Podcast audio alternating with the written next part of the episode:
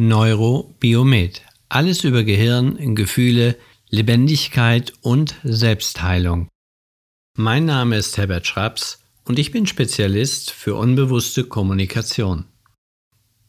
Dieser Podcast enthält die Audiospuren meiner Videos, die ich auf YouTube bereits veröffentlicht habe. Ich wünsche viel Spaß beim Neurobiomet Podcast.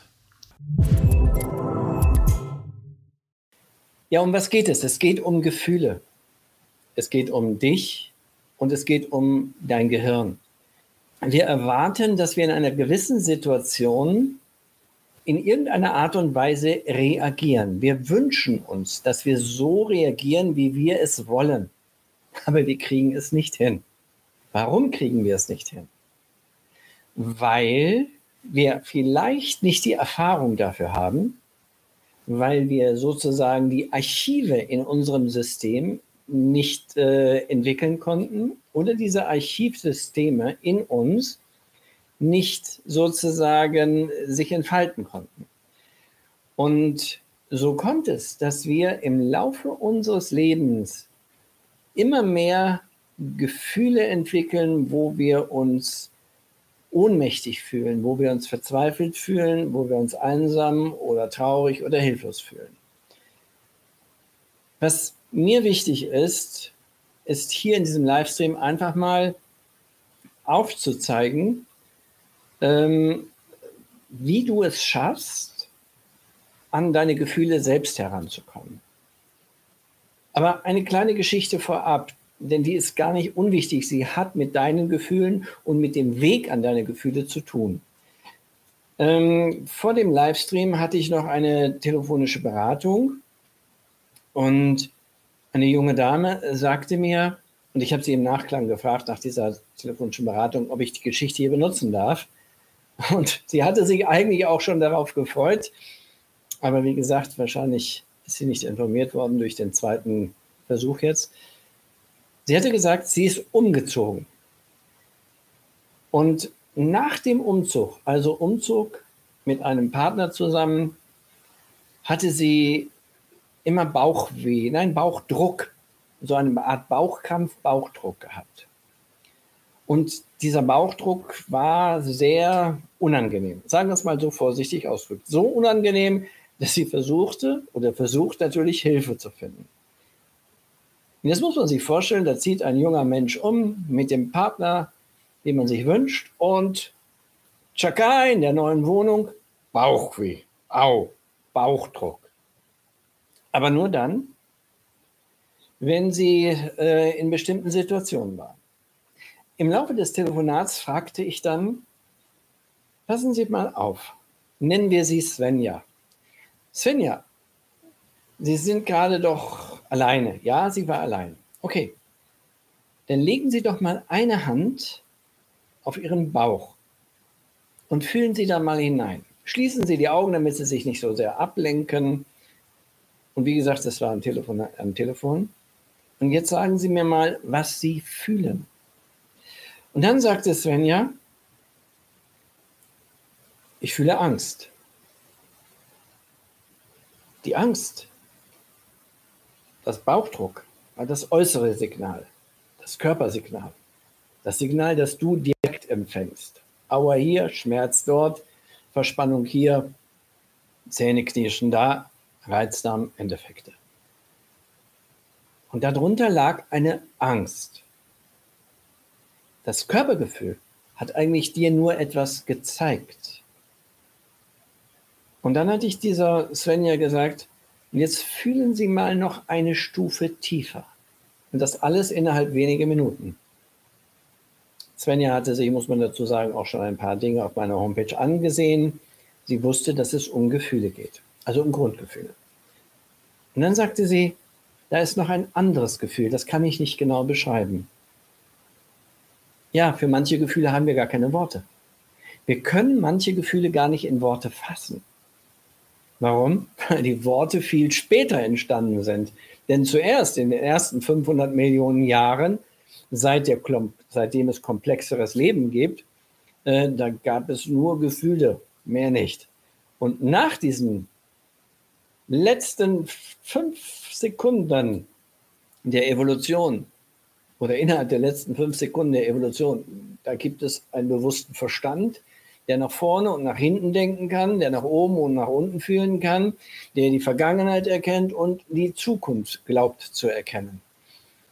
Und diese Svenja hatte ein Gefühl, das sie nicht in Worte fassen konnte. Was kann man daraus ablesen? Erst einmal gar nichts. Dann habe ich eine weitere Frage gestellt, die meistens sehr tief sogar ins Problem hineingeht. Können Sie in Ruhe für sich sein? Nein. Was hatte sie? Ich habe es mir aufgeschrieben. Ich bin ein ganz furchtbarer Kopfmensch, sagte sie. Er gesagt, das hört sich so, ja, fantastisch negativ an, weil es ja sehr belastend ist. Äh, kann ich das veröffentlichen? Ja, okay. Und dann die nächste Klärungsfrage. Wo haben Sie denn gewohnt, Svenja, bevor Sie umgezogen sind? Bei Mama. Naja, da. Und dann kam noch die eine oder andere Frage dazu und dann kam letztlich dabei heraus, dass dieses Gefühl sie schon von früher kannte, nur nicht in dieser Art und Weise. Und vielleicht, und sie wollte natürlich jetzt eine, eine Information haben, wie sie das loswerden kann, und da habe ich klar und deutlich gesagt, wahrscheinlich nur mit äußerer Unterstützung. Und das habe ich nicht gesagt, damit sie sich bei mir meldet. Nein, sie hat sich eh schon bei mir gemeldet. Wie gesagt, die kann man sich holen, wo man möchte. Warum braucht man äußere Unterstützung hierfür? Weil es wahrscheinlich ein Prägungsmuster ist. Denn es kam heraus, dass ihre Mama bestimmte Eigenschaften hatte, die diese Svenja auch hatte. Und im weiteren Verlauf des Gespräches stellte sich heraus, dass sie auch vorher schon mal eine Partnerschaft hatte, die schwierig war. Es wiederholt sich alles im Leben.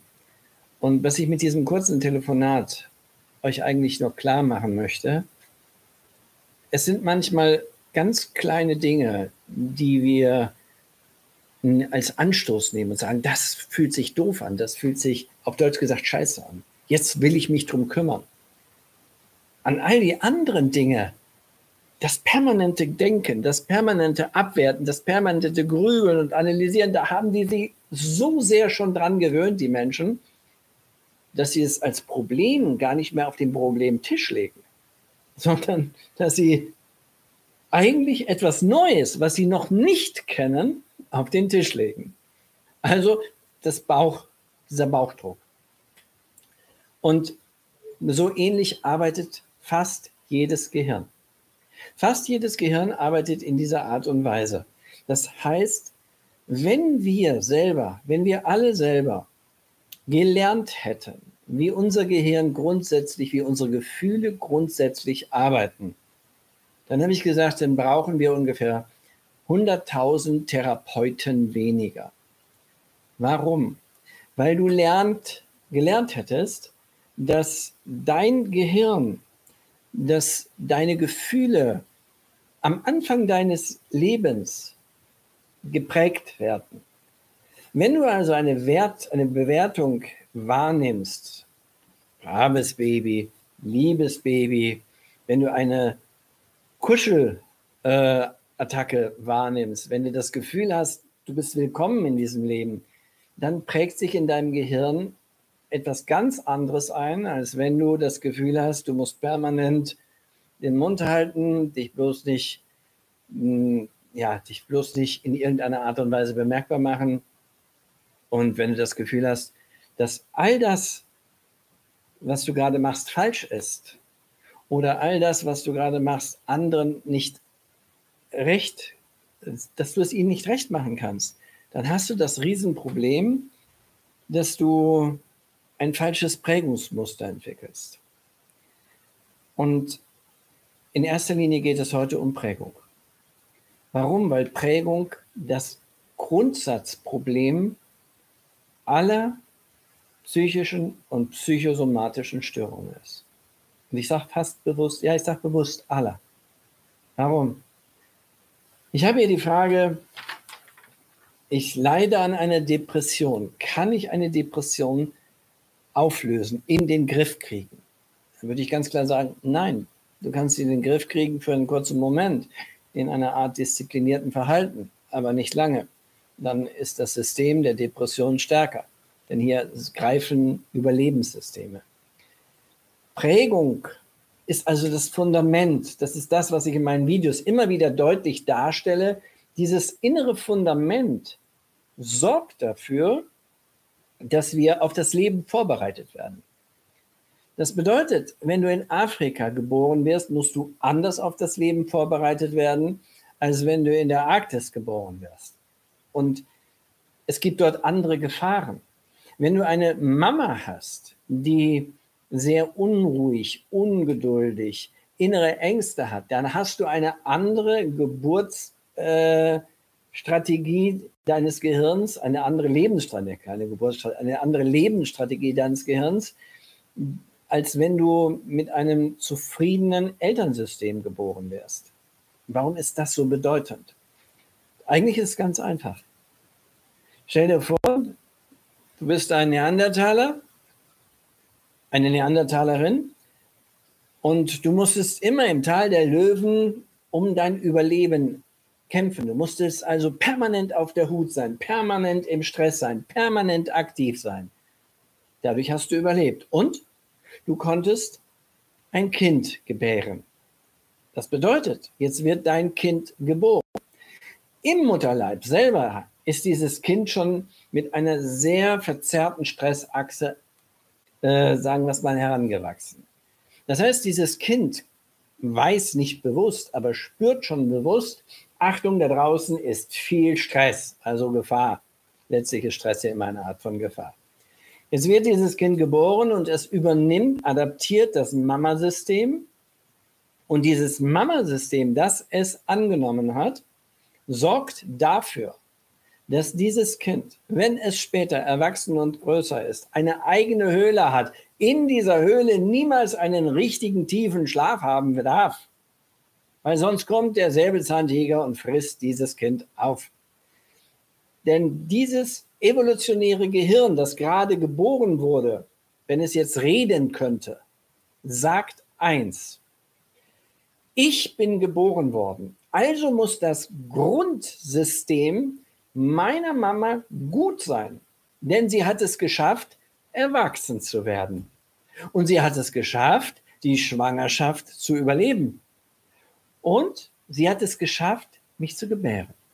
Ich bin jetzt da.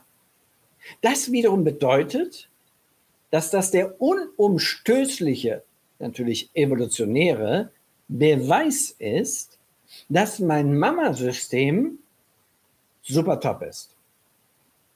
Und da ein Babygehirn keine Vergleiche hat mit anderen Systemen, kann es sehr schnell sein, dass dieses Babygehirn die Informationsgrundstruktur, das Verhaltensmuster der Mutter adaptiert in ein inneres Grundgerüst, das ist sowas wie ein Fundament. Und in diesem Fundament, das musst du dir so wie ein Rohbau vorstellen, ein biologischer Rohbau. Und in diesem Rohbau werden die Grund Gedanken, die Grundüberzeugungen der Mutter abgelagert und alles, was sich später entwickelt, kann da drauf gesetzt werden, auf dieses Fundament, nirgendwo anders.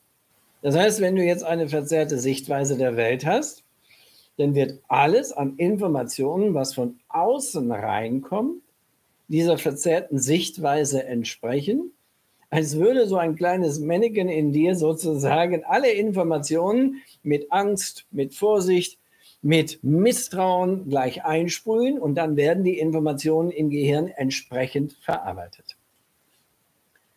Natürlich übernehmen nicht alle Kinder das Elternsystem, das Mutter, in erster Linie übrigens das Muttersystem, das habe ich in meinem Video Die Übermacht der Mutter ja schon gesagt. Warum? weil die Evolution ja nicht blöd ist. Denn sonst wären wir ja nicht da. Sie kann zwar nicht denken wie wir, aber sie hat einen Prozess. Das bedeutet, wenn in einer Sippe, und bitte nicht aus der heutigen Sicht das Leben sich betrachten, sondern wenn in einer Sippe der Vorzeit alle das gleiche Prägungsmuster der Mutter haben und angenommen, das Prägungsmuster der Mutter ist falsch, dann könnte es sein, dass im Falle eines Falles die ganze Sippe ausstirbt, weil alle das falsche Mutter haben, äh, das Muster haben. Das heißt, wir wissen es aus Familien, dass es immer sogenannte Fahnenträger gibt, die tragen die Fahne der Familie, die sind wie, die, wie der Papa, die sind wie die Mama, die sind wie die Oma, die haben ähnliche Gedanken, Gefühlsprozesse, der Apfel fällt nicht weit vom Stamm. Und es gibt Revoluzer. Die Revoluzer sind anders. Sie können so anders sein, so oder so anders sein. Dafür gibt es keine Regel. Revoluzer sind evolutionär sinnvoll anders, denn wenn in dieser Sippe eine Angst gelebt wird und ein Säbelzahntiger hm, greift jetzt diese Sippe an und alle verstecken sich und legen sich hin, dann werden sie vielleicht gefressen von diesem Säbelzahntiger. Wenn aber ein Revoluzer dabei ist, dann kann es sein, dass dieser in irgendeiner Art und Weise mit irgendeinem Werkzeug vielleicht überlebt. Vielleicht kann aber auch der Revoluzer sterben und die Ängstlichen überleben. Und somit gibt es immer in einer Sippe den Erhalt des genetischen Codes. Und genau darum geht es. Das heißt, du lebst das Leben, das dir implantiert wurde. Und wenn es gut ist, deiner Selbstentwicklung dienlich ist, deiner inneren Selbstfindung dienlich ist, das nennt man äh, Selbstorganisation, dann hast du ab der Pubertät ein relativ, ja, ich sag mal, freies Leben. Richtig frei wirst du nie sein, egal ob du in einer Diktatur oder in einer Demokratie lebst, weil du lebst in einer Leistungsfunktionsgesellschaft und da musst du nun mal immer funktionieren. Aber du hast ein relativ freies Leben. Und wenn du aber mit Implantaten, ich nenne sie einfach mal Emotionsimplantaten, du bist nicht gut genug, du bist nicht wertvoll genug, du bist nicht stark genug, du entsprichst nicht dem, was ich mir als Kind gewünscht habe, geboren wirst. Oder du schwierige Situationen in der Schule, Mobbing, Unterdrückung, Ausgrenzung wahrnimmst, dann passiert Folgendes, dass immer mehr Anteile in deinem Gehirn diese Abwertungssysteme annehmen und immer mehr davon infiziert werden. Professor Manfred Spitzer sagte in seinem Buch Einsamkeit einmal, Einsamkeit ist wie eine Krankheit, sie ist ansteckend. Viele, die das nicht so begriffen haben, haben ihn dafür angegriffen und sagen, Einsamkeit kann nicht ansteckend sein. Und er hatte gute Zahlen. Und der Mann, der recherchiert wohl ganz gut. Was meint er mit ansteckend?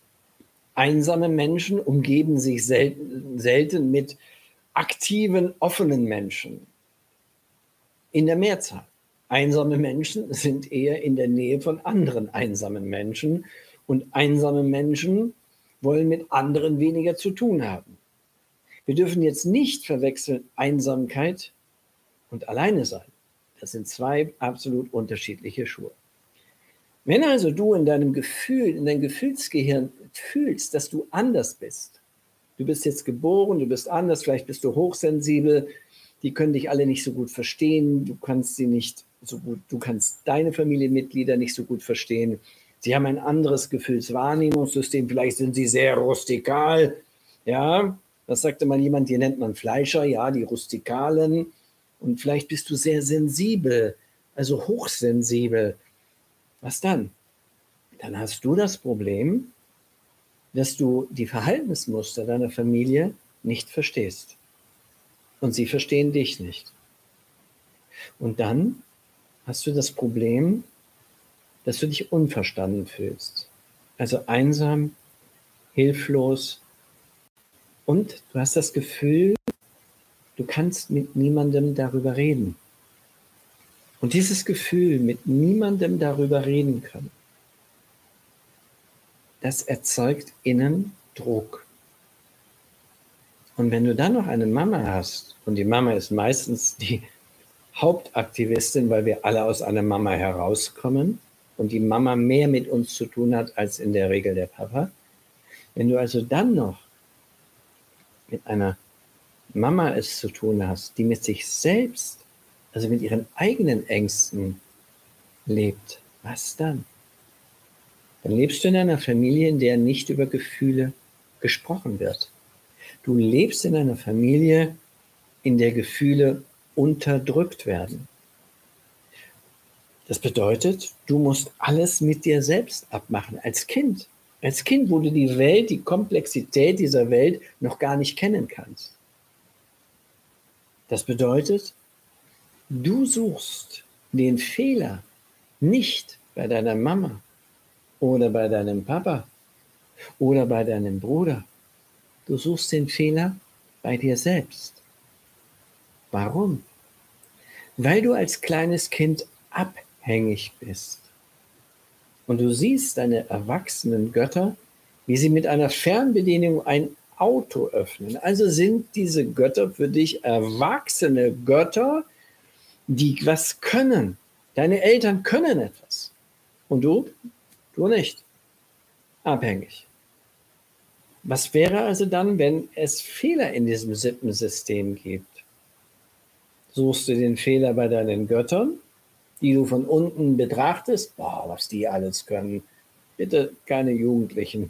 Wir reden von kleinen Kindern, 0 bis 5, 6 Jahre alt. Das heißt, du betrachtest deine Götter, Eltern, deine Prägungsmuster von unten nach oben. Mit anderen Worten, wenn irgendetwas in deinem Leben als Kind schief läuft, dann fühlst du dich schlecht. Dann fühlst du dich ja unfähig, nicht gut genug. Du bist nicht wert genug. Und dann habe ich mal jemanden kennengelernt, der starke psychosomatische Störungsmuster in sich trug. Und als wir dann mit den Gefühlen arbeiteten, in, nach einigen Sitzungen, also wie gesagt, manche Dinge gehen eben nicht von heute auf morgen, dann kam in seinem Gefühl eine Erinnerung, wie dieses Mädchen als Kind, ich glaube vier, fünf Jahre alt, ich weiß es wirklich nicht mehr genau, ein Hemd bügelte. Und alle klatschten. Super. Auf einem Geburtstag, auf Geburtstagen der Familie wurde sozusagen dieses Kind hervorgeholt. So fühlte sich das Kind. Genau so fühlte es sich. Und es konnte zeigen, was es schaffte. Und alle waren stolz, einschließlich der Eltern. Aber das Komische, nur dann, wenn andere da waren. Das heißt, wenn andere Nachbarn, Freunde, andere Familienmitglieder, also außerhalb des Haushalts, wenn die da waren, dann konnte dieses Kind zeigen, was es besonders gut konnte. Und so wie die weg waren, war es wieder nichts wert weg. Funktionieren, machen, tun, lass mich in Ruhe. Ich will lesen, lass mich in Ruhe. Mein Bier trinken, lass mich in Ruhe.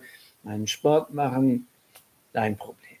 Dieses Kind ist später sehr perfektionistisch geworden und absolut grübelnd, denkend, analysierend, abwertend.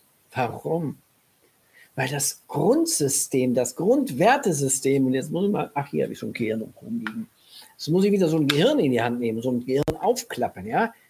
Da oben, da denkst du ja, da nimmst du die Welt wahr, wie sie ist. Und hier drinnen, naja, da hast du Hunderttausende von Blackboxen, die die Welt draußen nicht kennen. Das fühlt sich komisch an, ist aber so. Ja, auch wenn es eine unbequeme Wahrheit für die meisten Menschen ist. Und hier drinnen, da nimmst du etwas wahr. Eine Wertlosigkeit, eine Abwertung. Und dann spürst du vielleicht irgendwann, wow, wenn ich etwas mache, dann werde ich gesehen. Das nimmt das System hier oben wahr, dein logisches, kognitives System der Gegenwart. Also, was machst du? Du wirst vielleicht besonders gut im Sport. Und du wirst vielleicht besonders gut und perfektionistisch im Beruf. Und das schaffst du 10, 20 Jahre. Und irgendwann bist du ausgebrannt. Du machst es immer allen recht zwischendurch. Du bist gut. Vielleicht bist du auch knüppelhart gegen andere, so wie gegen dich selbst, wie du es gelernt hast, weil du dich am Laserstrahl des Erfolges festhältst. Und irgendwann, wenn du älter wirst, spürst du, dass du gar keine Freude in deinem Leben mehr hineinlässt. dass du sie vielleicht gar nicht mehr lebst. Dein Leben eigentlich nur noch so ein Dahinplätschern ist. Man könnte auch sagen, ein gelangweiltes, intensives Warten auf den Tod. Warum? Weil diese Spitzen, diese Peaks fehlen, oben, unten, diese Peaks, diese Lebendigkeit. Diese Lebendigkeit ist dir verloren gegangen, weil du nur deinen logischen Verstand nutzend dich am Laserstrahl des Erfolges festhältst und deinen eigenen Wert nur über den Erfolg messen wirst. Wenn andere klatschen, dann geht dir innen einer ab. Wenn andere sagen, oh Svenja, das hast du aber gut gemacht und alle Kollegen hören zu, dann geht dir innen einer ab. Ja! Warum? Weil du in dieser Leistungsdruckgesellschaft nicht das bist, was du dir wünschst.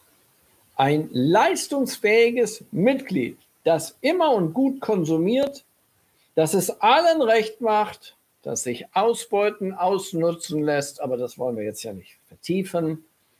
Ausbeuten und ausnutzen. Ja, bis hin zum Soldaten, der sich ausbeuten und ausnutzen lässt. Aber da gehe ich schon wieder einen Schritt zu weit. Das Problem ist immer wieder, du verkaufst in einem unausgeglichenen Berufsleben deine Gesundheit meistens für ein Appel und ein Ei. Du verkaufst deine Lebensqualität für ein Appel und ein Ei. Das habe ich früher auch gemacht, nicht für ein Apfel und ein Ei, aber im Verhältnis Gesundheit ist unbezahlbar. Da war ich früher in der Leistungsdruckgesellschaft nur unterwegs. Und ich nenne sie bewusst so. Denn die Leistungsdruckgesellschaft ist ja so ein bisschen aufgebaut wie ein Ameisenstaat. Und die Königin, das kann eine Gewählte sein, das kann ein Putin sein, das kann aber auch ein Stalin oder ein Hitler gewesen sein die entscheiden über das, was du tust. Und sei sicher, wenn genügend es tun, dann tust du es wahrscheinlich auch, wenn du kein Rückgrat hast. Wenn du also in der Tiefe deiner Prägung nicht stark genug gewesen bist, was dann? Dann machst du das, was andere wollen oder sich wünschen. Weil du Angst vor Strafe, also Angst vor Schmerzen hast, Angst vor Abwertung, Einsamkeit oder Unterdrückung, also mit anderen Worten, Angst nicht dazuzugehören. Du trägst die Handtasche, die besonders wertvoll ist. Du sagst, jawohl, Herr General, obwohl es dir in, innen irgendwo vorbeigeht, aber du magst nicht Nein sagen, denn alle haben gedient, also musst du auch dienen oder du machst dies, jenes und welches, obwohl es nicht deiner eigenen Überzeugung entspricht, aber du machst es irgendwann sogar aus Überzeugung. Warum? Ganz einfach. Weil du dazugehören willst und Angst hast. Angst, alleine zu sein. Angst, einsam zu sein. Und du erkennst das daran, wenn du ein besonderes Markenbewusstsein hast, wenn du permanent versuchst, dich selbst zu individualisieren, Make-up, Tattoos, Supermuckis, permanent stundenlang vor dem Spiegel hängen und sich anschauen, wie man denn so wirkt und aussieht. Super Kleidung, immer modisch sein. Hey, modisch ist nichts anderes als ich habe Angst, nicht so zu sein, wie andere es sich wünschen. Also muss ich immer irgendwie voran besonders sein. Und dieses besondere Sein, dieses besondere Fühlen ist letztlich, auch wenn du wieder diese unbequeme Wahrheit nicht so gerne hörst, Angst. Angst vor Unvollkommenheit, Angst vor Fehler. Wir sind eine Angstgesellschaft geworden. Und diese Angstgesellschaft erzeugt Angst, damit du leichter geführt werden kannst. Sei sicher, da gibt es keine Verschwörungstheorien. Das ist ein Grundmuster jeder Leistungsgesellschaft. Und dabei spielt es keine Rolle, ob du in Russland, in China oder in Deutschland lebst. Das ist völlig egal.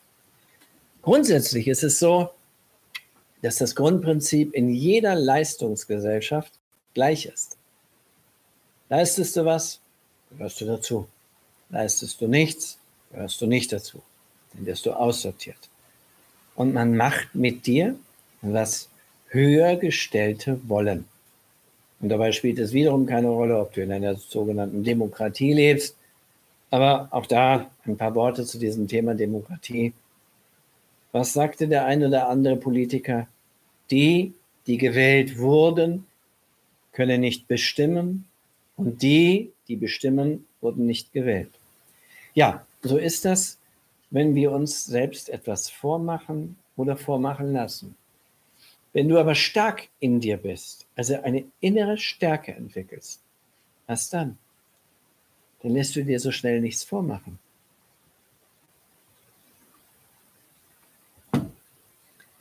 Dann lässt du dir so schnell nichts erzählen. Dann lebst du dein Ding. Okay, du kaufst dir nicht vielleicht jedes Jahr ein neues Auto und jedes zweite Jahr eine neue Waschmaschine. Muss das sein? Aber wieso sind Menschen im Urwald, im Reich des Glücklichsein, Glücklichseins viel zufriedener als Menschen, die viel älter werden, der Industriegesellschaft? Naja, wenn du jetzt zum Beispiel im Urlaub lebst, äh, im Urlaub, ja, im Urwald lebst, dann sagen wir mal Durchschnittsalter, lassen wir die Kindersterblichkeit außen vor, 50 bis 60 Jahre ist schon viel, 60, 50 Jahre. In diesen 50 Jahren hast du in einer Gemeinschaft gelebt. Und angenommen, du bist ein Mann, dann bist du jagen gegangen mit den anderen. Du warst ein Teil eines Teams. Angenommen, du bist eine Frau, dann hast du dich um die sozialen Prozesse gekümmert. Du warst ein Teil eines Teams. Ja, du musstest hart arbeiten. Das Waschen am Fluss, gefährlich. Und nicht immer genug zu essen da. Aber du saßt abends immer, denn abends hat man nicht gejagt, am Lagerfeuer und hast mit den anderen palavert. Du hattest Kommunikation. Jetzt wirst du aber nur angenommen 50 Jahre alt. Und sagen wir, oh mein Gott, die werden ja gar nicht so alt. Oh. Aber was ist, wenn du als Kind läufst du bis zum 10., 11. Jahr experimentierend, tollend, spielend, machend, durch dieses, in, die, in dieses Dorf irgendwo im Urwald. Weil erst dann, wenn das Ritual, was nicht immer leicht ist, abgehalten wird, dann bist du ein Erwachsener. Da gibt es also nicht diese komischen Zwischendinge. Du bist ein Kind, Punkt, erwachsen. Dann gehörst du dazu. Und dann findest du es geil, dazu zu gehören. Das heißt, du hast, nehmen wir mal an, sechs, acht, vielleicht zehn Jahre als Kind gelebt. Welches Kind lebt in Deutschland zehn Jahre kindgerecht? Kindergarten, verwahrt, verfrachtet, möglichst früh, ganz früh. Und immer was machen, tun, leisten. Grundschule, Schule. Hallo, das, da geht es nur um Leisten, Machen, Funktionieren. Und bis spät nach Mittag Hausaufgaben. Und wenn du Glück hast, hast du auch ein bisschen Zeit und Freizeit. Mhm. Das heißt, du funktionierst schon sehr früh im Leben. Das heißt, die 50 Jahre irgendwo im Urwald, die hast du mit Zufriedenheit gelebt. Und hier wirst du vielleicht 80 oder 90. Wie viele Jahre hast du davon gelebt? Ja, du hast eine Waschmaschine. Wunderbar. Und einen Staubsauger. Ich weiß, so eine Hütte, die muss, da muss man mit keinem Staubsauger reingehen. Da geht man mit einem Reisigbesen rein. Ist einfacher. Der kostet auch nicht viel. Ein bisschen Arbeitskraft, das war's. Aber den Staubsauger bezahlst du über deine Lebensenergie. Das Auto, die immer weiter entferntere Arbeitsstelle über deine Lebensenergie. Du leistest, du machst, du tust und du lässt dich immer weiter aussaugen. Ja, ich ereifere mich wieder ein wenig, weil ich das, ich finde es so scheiße, unser System. Aber es gibt leider kein besseres im Moment, solange es Eigentum und Kapital gibt. Und das heißt nicht, wir können jetzt nicht anfangen, in Deutschland das Eigentum abzuschaffen. Das wird nicht funktionieren. Es geht alles nur global oder auf einer Insel der Glückseligen. Und was wir lernen in dem Punkt, wo ich dich begleite, Neurobiomed ist neurobiologische Mediation. Ich begleite dich, dich selbst zu finden. Ich begleite dich, deine Gefühle wiederzufinden. Ich begleite dich, dich in der Selbstentwicklung, in der Selbstfindung. Und dabei schnippen wir nicht rum, dabei sorgen wir nicht mit einer Hypnose dafür, dass du in einem hypnotischen Zustand bist und nichts mitkriegst. Bla, bla, blub. Wir finden deine Gefühle. Und zwar die lebendigen, die dir gut tun, die dem Leben dienlich sind.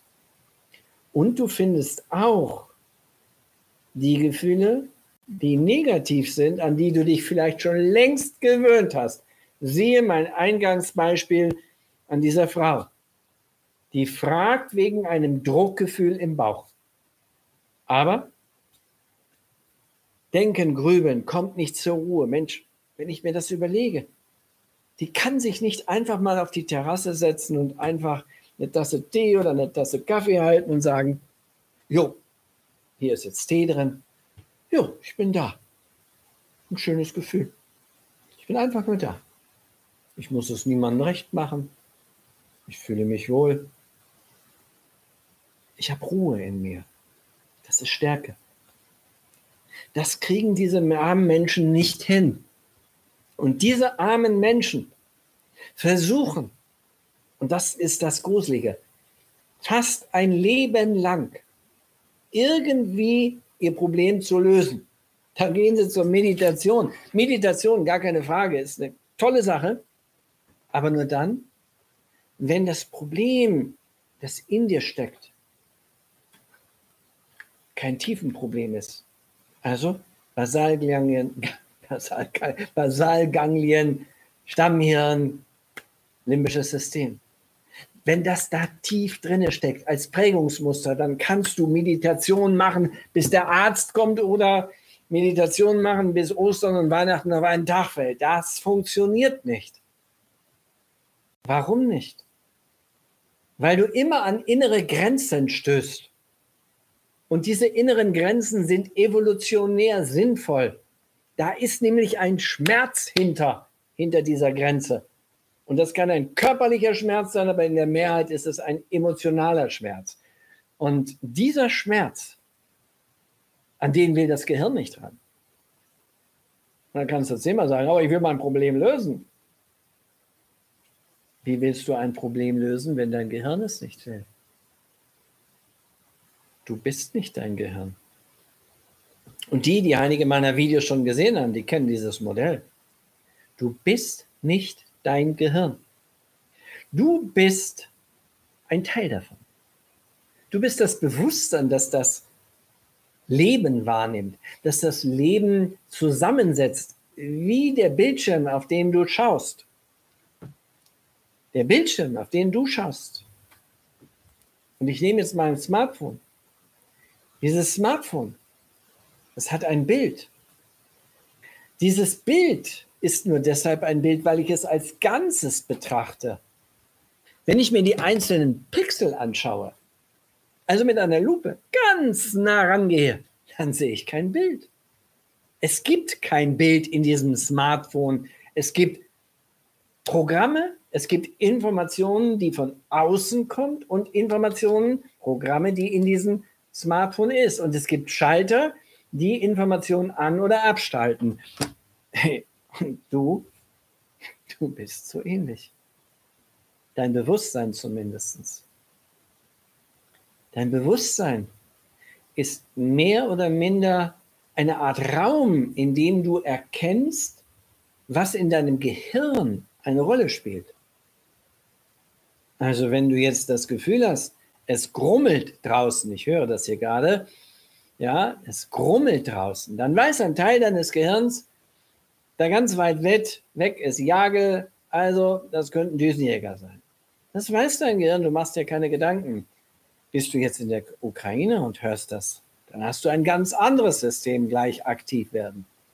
Das heißt, du hast Millionen von automatisierten Prozessen, die sofort wissen, was los ist, wenn du etwas fühlst, siehst oder wahrnimmst. Automatisch. Und wenn du in einen Raum hineinkommst, meinetwegen eine Mitarbeiterbesprechung, und du hast das Gefühl, die schauen dich alle an. Du hast das Gefühl. Und dann siehst du, wie der eine so sagt. Dann hast du das Gefühl, die sprechen über dich. Das Gefühl.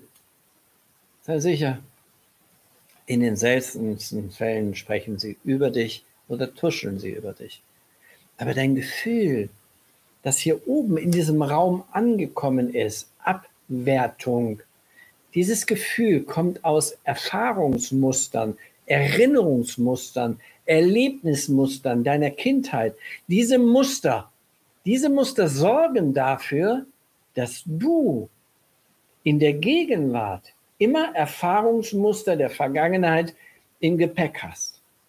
Und das ist wichtig, evolutionär grundsätzlich wichtig. Blöd aber, wenn diese Erfahrungsmuster äh, scheiße sind. Ich sage es bewusst, scheiße. Was also, wenn diese Erfahrungsmuster, die du in dir trägst, falsches Gepäck sind? Was dann?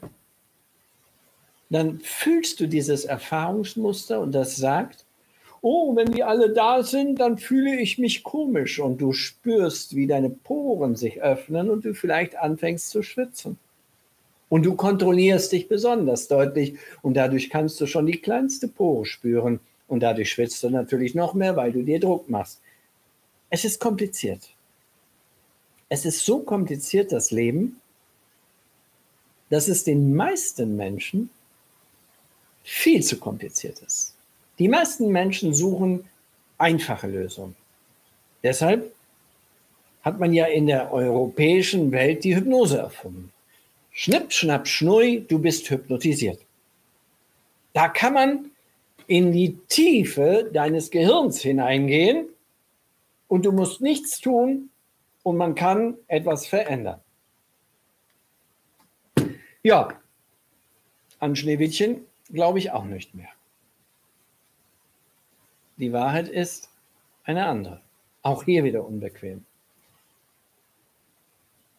Die Wahrheit ist, Du bist die Hypnose. Du bist das Placebo. Du bist die Akupunktur.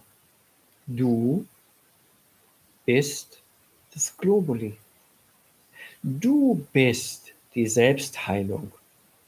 Aber du bist nicht dein Gehirn.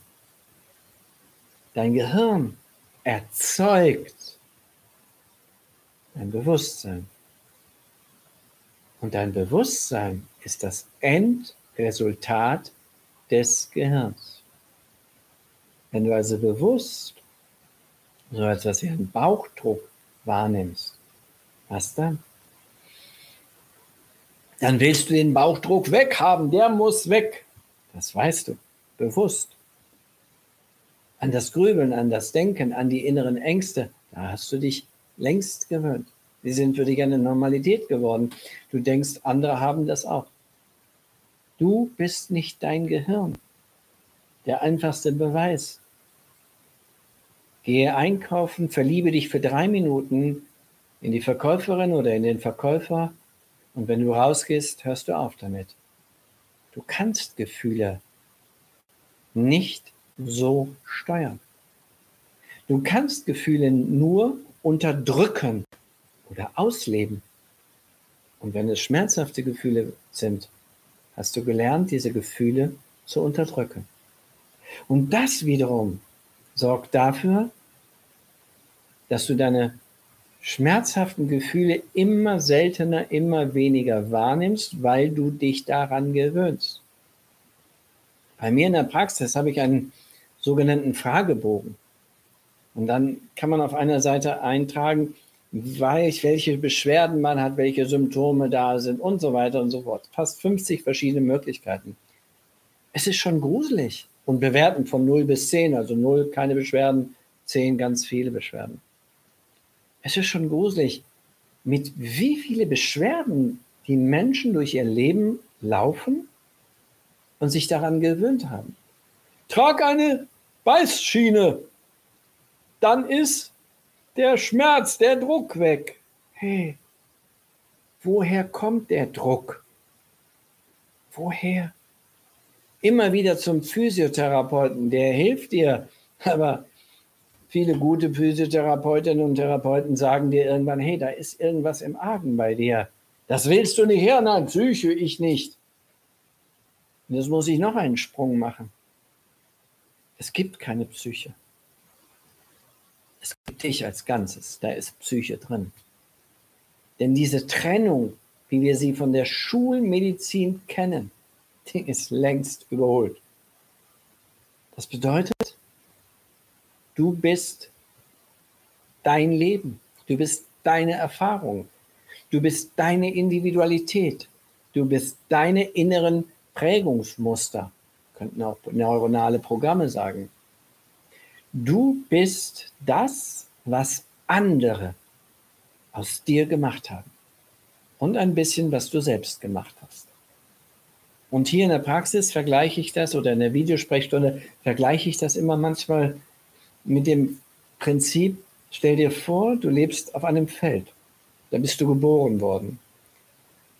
Und dein Prägungssystem steckt, wenn es falsch läuft, mit ein paar Dornen, Büschen, dir deine Grenzen auf. Um dich herum. Für dich ist es normal, du bist ein Baby, du kennst es nicht anders, du nimmst an, was du annehmen musst. Hm.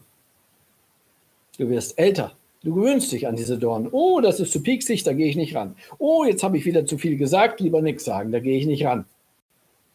Oh, jetzt habe ich mich wieder einmal gewehrt und jetzt habe ich gleich wieder einen drüber gekriegt. Oh nein, das will ich auf gar keinen Fall. Kein Schmerz, halt die Klappe, ich halte den, emotionalen Missbrauch aus, ich halte den sexuellen Missbrauch aus, ich halte den körperlichen Missbrauch aus. Kinder können 10 bis 100 Mal mehr Schmerzen aushalten als Erwachsene wenn man es ihnen richtig verklickert. Jetzt bist du also in diesem Dornengefängnis und deine Eltern oder Prägungssysteme düngen es. Später kommen vielleicht noch fehlerhafte Situationen in der Grundschule dazu. Und dadurch wachsen die Dornen immer stärker und größer. Und das an das normale Pieksen, wenn du an die Grenzen herankommst, da hast du dich schon längst gewöhnt. Ich kenne viele Menschen, die laufen permanent zu irgendwelchen therapeutischen Prozessen. Letztens sagt jemand, oh, der ist gut, dieser Chinese, der macht alles heile. Ja. Und dann wollte da irgendjemand hingehen und gesagt, warte doch erstmal ab. Bevor du das Geld ausgibst, warte ab. Der Placebo-Effekt, also der Glaubenseffekt, der hält ungefähr sechs, ungefähr sechs bis zehn Wochen. Wenn es gut läuft, auch mal zwölf Wochen, also drei Monate. Und dann kommt das alte Muster wieder durch. Ja, und so war es auch. Und so ist es bei vielen. Und dann kommen die Leute manchmal mit einer riesen Liste von Symptomen, die sie aber vorher gar nicht so ernst genommen haben. Also die Dornenhecke, die sie dann selber später weiter gedüngt haben, ja, die haben sie als normal empfunden. Grübeln, Verspannungen, Bandscheibenoperationen, permanenten Reizdarm, da muss man halt mit leben, depressive Schübe, da muss man halt mit leben. Und dann kommen sie daher und sagen, ich möchte jetzt mit dem Rauchen aufhören. Ich möchte jetzt 10 Kilo abnehmen. Weil, wenn ich abnehme, wenn ich erst dünn bin, dann fühle ich mich glücklich. Ja, wenn du das glaubst. Das sage ich nicht so, ich sage es ein bisschen netter, natürlich. Aber ich sage es klar. Dann sage ich, schau dir doch mal die Litanei an deiner Störungen. So viele Störungen. Und du glaubst, wenn du jetzt abnimmst oder mit dem Rauchen aufhörst, dass du dann glücklicher bist? Das ist das Symptom, an dem du dich festhältst. Und wir sehen es immer wieder. Die Leute, breit, groß, übergewichtig, sie nehmen ab mit harter Disziplin mit irgendwelchen Superfood-Erklärungsmodellen. Sollte man auch nicht alles glauben. Aber sie nehmen ab. Und dann, wenn sie abgenommen haben mit Disziplin, und Disziplin entsteht hier oben im bewussten Kortex, im logischen System, das sich disziplinieren kann. Das diszipliniert die Gefühle und sagt, kein Hunger und wenn du Hunger hast, setz dich drüber hinweg. Okay, das schaffen die Leute. Viele jedenfalls. Und dann? Dann sind sie etwas schlanker oder haben ihr Ziel erreicht. Und dann geht es wieder hoch. Jo, jo, jo. Und warum? Wenn du etwas halten musst, von dir weghalten musst, ein gefährliches Tier, einen Angriff, dann hältst du es. Die Frage ist nur, wie lange. Solange du Kraft hast, ja. Aber in einem schwachen Moment und du trinkst wieder und du isst wieder und du machst dies, jenes und welches. Und du findest eine Erklärung, oh, mein innerer Schweinehund. Ich kann dir sagen, wie dein innerer Schweinehund heißt. Prägungsmuster. Und solange du dies nicht veränderst, wirst du wahrscheinlich viele deiner Lebensziele auch nicht verändern. Das besonders Spannende daran ist, wenn man gar nicht mit Symptomen arbeitet, also gar nicht, dann dürfte man ja auch gar nicht zum Ziel kommen. Also was passiert, wenn ich gar nicht mit Symptomen arbeite? Hm. Dann weiß doch der Mensch gar nicht, arbeite ich jetzt mit einer Depression, der hat eine Depression, der hat Reizdarm, der hat, was weiß ich, ein Suchtgefühl. Es ist völlig egal, was er hat. Ich würde mir wünschen, und ich werde es gleich erklären, ich weiß, ich komme ein bisschen von Höchstchen auf Stöckchen, aber der Start heute in den Livestream, der war ein wenig holprig. Und ich würde mir wünschen, dass sehr viel mehr Coaches, Therapeuten, egal welcher Couleur, ob mit Heilerlaubnis oder ohne Heilerlaubnis, ist eigentlich völlig scheißegal, dass diese Menschen mehr mit Gefühlen arbeiten. Also direkt mit Gefühlen. Warum? Weil wenn wir unsere vielfältigen Gefühle anders beachten, betrachten, wahrnehmen, dann können wir, und das ist nur eine Erfahrung, also wieder kein Heilversprechen, fast jede psychische und psychosomatische Störung auflösen. Fast jede. Es gibt nur zwei Gründe, warum man es nicht schafft. Grund Nummer eins, wenn du 99 Jahre alt bist und multitraumatische Erfahrungen hast, dann kann es sein, dass der natürliche Tod es dir nicht mehr ermöglicht, weil Auflösen von schwierigen Prozessen ist nicht ein Tagesgeschehen. Und der zweite Grund, das ist der Hauptgrund. Du willst es nicht. Du sagst aber nicht, du willst es nicht. Du machst Widerstand. Und das mit dem Widerstand, das will ich jetzt hier nicht erläutern. Das habe ich in meinem Video Widerstand heiße Herdplatte, Gefühlsgrenzen erläutert. Du willst es nicht, weil es dir zu unbequem ist, weil du an etwas heran musst, was dir wehtut. Aber wenn Therapeuten jeglicher Couleur nur mit Gefühlen arbeiten würden, plus der Körperarbeit, denn die ist gut, sie ist wichtig, denn wir sind ja nicht nur Gefühl, wir sind auch Körper. Wenn diese das tun würden, dann hätten wir nicht mehr diese Dreh, wie heißen die Drehkreuzpatienten. Ja?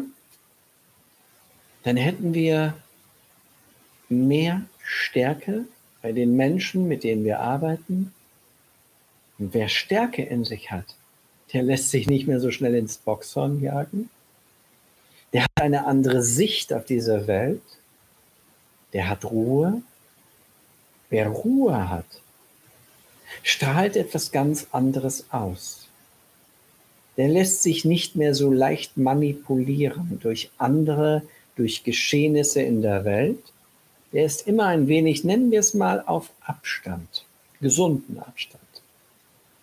Und dafür lege ich mittlerweile beide Hände ins Feuer. Problemlos. Nicht als Muttest. Nein. In den letzten, ich weiß nicht genau, zwölf Jahren, seitdem ich anfing, nur mit Gefühlen, ohne Symptome zu arbeiten, haben sich unglaubliche Prozesse vor meinen Augen abgespielt. Dinge, von denen ich früher gesagt hätte, ihr seid ja alle, ihr habt ja einen Hau, ihr spinnt ja. Dinge, von denen man heute noch sagt, wenn ich dann mit Klienten live, also vor Ort oder via Videosprechstunde arbeite, wenn sie sagen, ey, das dürfen wir jetzt aber nicht dem Psychiater erzählen, weil der sperrt uns beide weg. Ja, das ist eigentlich schade. Weil wir in der Schulmedizin eigentlich eine relativ gute, ich sage, wir haben keine gute, wir sind immer noch im Mittelalter, also so ist das nicht. In 500 Jahren werden die sagen, oh Gott, was haben die denn damals gemacht? So wie wir, wenn wir 500 Jahre. Aber für unsere Zeit haben wir eine gute Möglichkeit in der Schulmedizin, vieles in der Akutebene besser zu handhaben als eben vor 500 Jahren. Wir müssen aber differenzieren lernen, dass ein akutes Störungsmuster etwas ganz anderes ist als ein chronifiziertes Muster. Es sind in der Regel auch ganz andere Geschehnisprozesse. Das Akute hat vielleicht mit einem Tsunami-Angriff von Bakterien und Viren oder mit einer Eisenstange, die an einer falschen Stelle mich berührte, zu tun. Da muss akut was getan werden. Da, wo der Körper es nicht alleine schafft. Aber die Therapeuten, die ich anspreche, die arbeiten seltener in der Akutmedizin.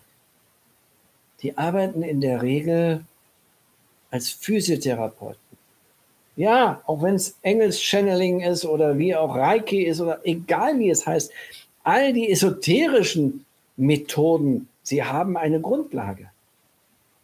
Sie arbeiten alle mit Gefühlen.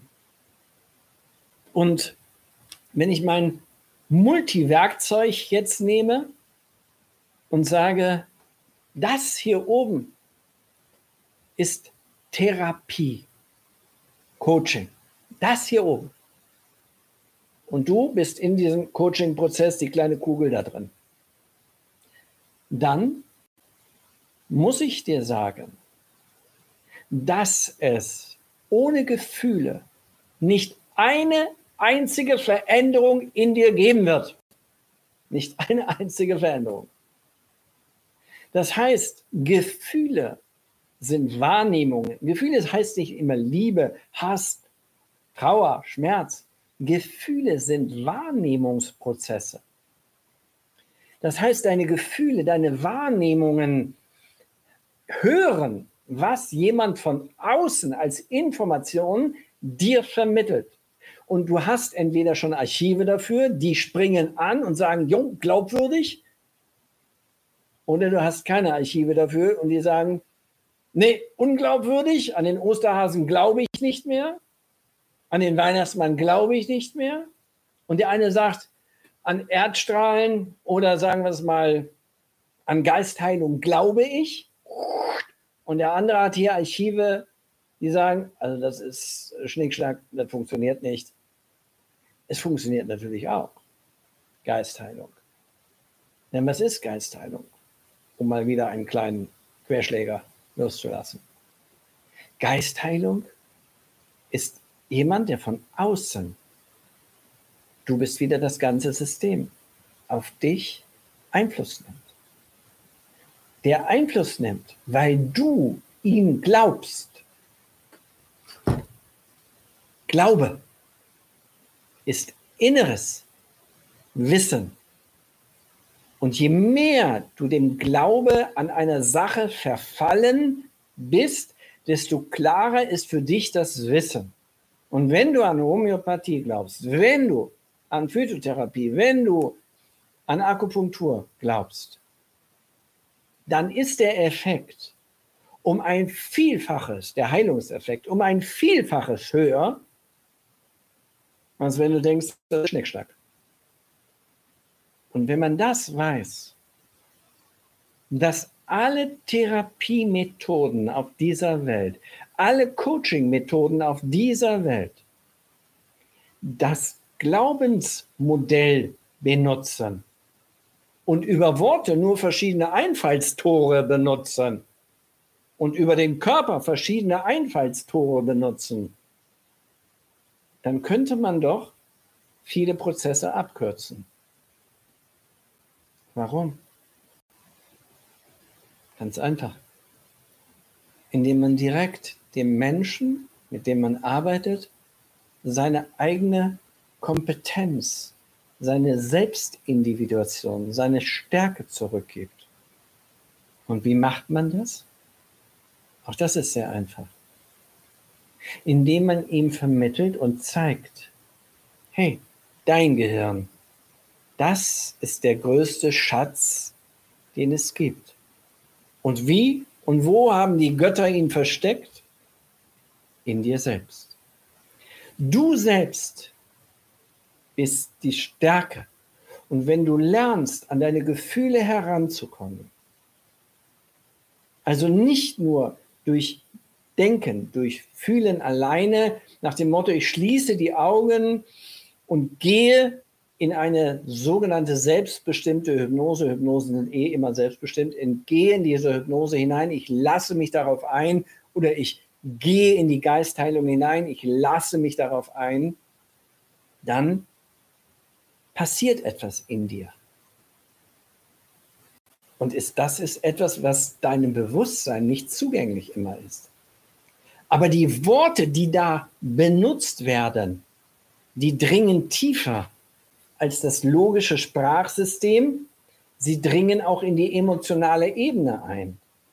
Denn dein Gehirn hat gelernt, Worte emotional als, als äh, Informationspakete zu benutzen. Wie das Knistern im Urwald. Wenn du eine Maus bist, kannst du auch nicht sprechen, aber du hörst, ist es gefährlich oder ist es der Mäuserich? Und Worte sind auch nur Informationspakete. Wenn du also lernst, an deine Gefühle heranzukommen, sie zuzulassen, dann bist du schon mal einen Riesenschritt weiter. Das Problem aber ist, du kommst meistens gar nicht an deine Gefühle ran. Du bist so in deinen Machen, Tun, Leisten Druckmodus drinne, dass du gar nicht mehr zur Ruhe kommst. Und das habe ich in einem anderen Video mal erklärt, wie Grübeln funktioniert. Das hat immer mit Ängsten zu tun. Und diese extreme Ungeduld, Unsicherheit, Unruhe, das Gedank, dieser Gedankenkrieg da oben drinne, ja, der bringt dich nicht um. Doch, emotional. Denn dieser Gedankenkrieg ist in der Regel ein rein rationaler Versuch, ein Problem zu lösen, das in der Tiefe des Gehirns, ups, nicht so, so, das in der Tiefe des Gehirns liegt. Und rational kannst du nichts lösen. Vergiss es. Denk an meine Worte. Du bist nicht das Gehirn. Und wenn du nicht das Gehirn bist, dann kannst du das da drinnen nur lösen mit Unterstützung von irgendjemandem da draußen, der sich um deine Gefühle kümmert. Also wenn du zum Beispiel einen guten Gesprächstherapeuten, einen guten, was weiß ich, Therapeuten hast, der emotional dich dort abholt, dir keine Vorgaben macht, dir hilft, dich selbst zu finden. Nicht nach dem Motto, oh, du hast immer dieses Gefühl, du hast jenes Gefühl und du hast welches Gefühl. Das hört sich mehr sehr stark nach einer bösen Mutter an oder das hört sich nach Missbrauch an. Quackelatüt. Das Wichtige ist Selbstentwicklung. Selbst. Das bedeutet, so wie ich es eingangs erklärte, ganz kurz nur, und das nur am Telefon. Und da ging es nicht um Therapie. Fühle hinein. Berühre dich, wo es, wo du es merkst. Spüre, wo du etwas merkst. Das kannst du selber tun. Da geht es um keinen Therapieprozess. Es geht darum, dass wenn du immer wieder eine Verspannung fühlst, dann fühle hinein. Du fühlst den Schmerz, ja. Jetzt kannst du vielleicht in einer Schmerzhypnose wird gesagt, jetzt fühle hinein, ist er spitz, ist er eckig, ist er rund, ist er klar, ist er warm, ist er kalt. Ist schon gar nicht so schlecht. Aber lassen wir das Wort doch Hypnose mal außen vor. Hypnose ist letztlich ja auch nur das, die Begrifflichkeit, einen Weg ins Gefühl zu finden. Die Problematik, die ich bei vielen, nicht allen, aber bei vielen Hypnosen sehe, sie ist zu suggestiv sie gibt zu viel vor. Das heißt, die Selbstindividuation ist gestört. Und Natur und Evolution und du als Mensch bist nun mal das Endergebnis einer Selbstindividuation, Selbstregulation, einer Selbstentwicklung. Und wenn du jetzt einen Schmerz hier spürst oder eine Verspannung, deine Beißschiene, toll, dein Tinnitus, ja, Atlasregulation kann helfen, aber in den seltensten Fällen wirklich. Sonst gäbe es ja nicht so viel Tinnitus, verschiedene Versuche oder Therapiemethoden. Fühle doch mal in deinen Körper hinein. Das mag sich vielleicht für manche von euch ein wenig esoterisch anfühlen. Das ist der Vorteil der Esoteriker. Die sind offen dafür. Und ich sage immer, der Esoteriker der ein bisschen bodenständig ist und nicht versucht, einen Herzinfarkt mit einem Globuli, aber das machen die wenigsten. Das sind die typischen Medienausreißer. Ja, sehr viele Menschen arbeiten sehr, sehr verantwortungsvoll, auch in dem Bereich. Aber sie arbeiten anders. Und wenn diese Menschen sich mehr darauf einleisten würden, als Therapeuten mit ihren Klienten und Patienten stärker an dem Gefühl zu arbeiten, in das Gefühl hineinzugehen. Das heißt, fühle doch mal hinein. Nicht massieren, nein, nur halten. Was fühlst du? Anspannung. Schmerz, okay, was ist da drunter? Vielleicht eine Anspannung. Kennst du das Gefühl der Anspannung schon lange? Ja oder nein? Es ist schwer, hier in so einem, ob es ein Stream oder ein Video ist, einen Dialog aufzubauen. Aber Selbstindividuation und Selbstregulation funktioniert immer über Dialogprozesse. Warum? Weil ich sage spaßeshalber immer, eigentlich bin ich ein Erklärbär und ein Fragant, also ein Fragender. Warum?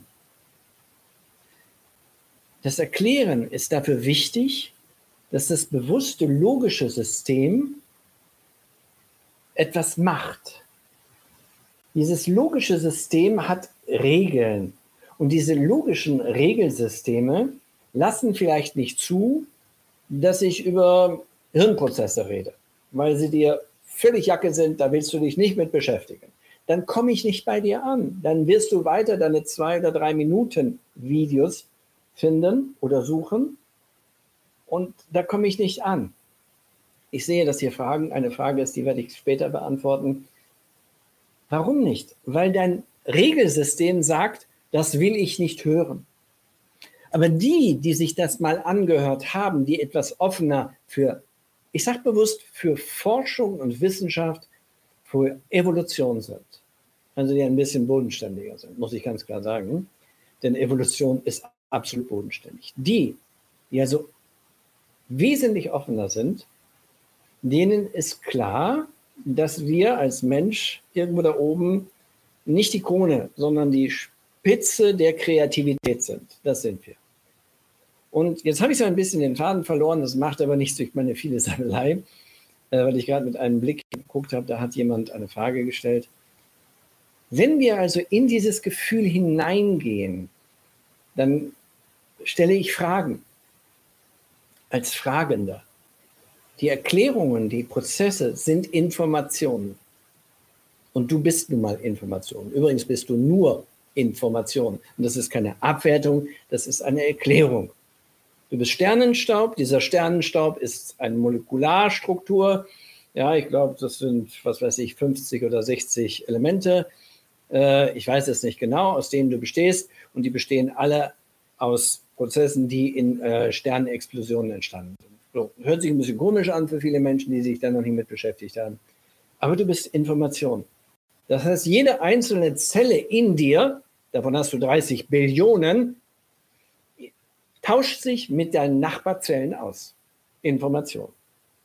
Und wenn diese Informationszellen sich austauschen, ergeben sie irgendwann ein Organ oder eine Hand, die irgendetwas macht, wo ich nicht drüber nachdenke, und ein Gehirn, in dem wiederum Zellen sind, die sich austauschen. Alles tauscht sich aus. Milliarden, Milliarden, Milliardenfach. Und diese Information, wenn ich dieser Information von außen eine Frage stelle, dann laufen diese Fragen nach. Sie bleiben nicht stehen, die Fragen.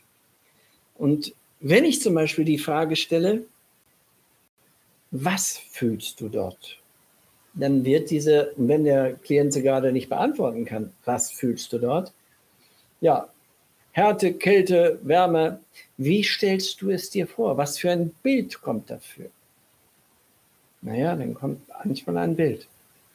Bei einem Herrn kann mal ein Bild, ein sehr spannender Prozess von einer Wand.